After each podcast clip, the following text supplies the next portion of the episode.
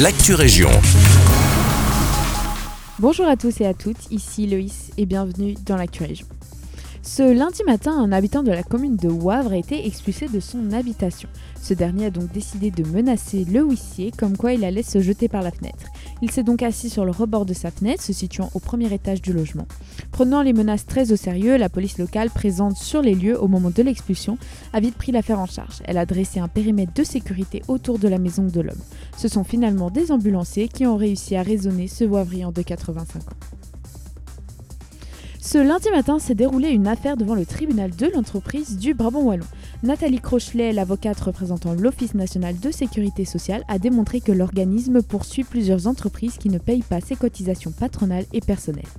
C'est pourquoi l'organisme a déjà lancé plusieurs citations en faillite et s'est retrouvé ce lundi matin face au tribunal en question avec six dossiers en béton.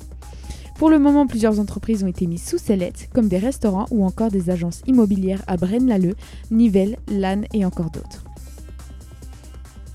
Pour terminer, le 21 novembre est organisée une conférence portant sur le thème de jardiner sous les nouvelles conditions climatiques à Genappe. Luc Noël, spécialiste du jardin, viendra donc donner une série de conseils pour maintenir l'humidité, bien arroser, choisir les bonnes plantes, etc. Il répondra également aux questions concernant les difficultés que peuvent rencontrer un jardin. Rendez-vous à l'espace 2000 dans la salle du conseil.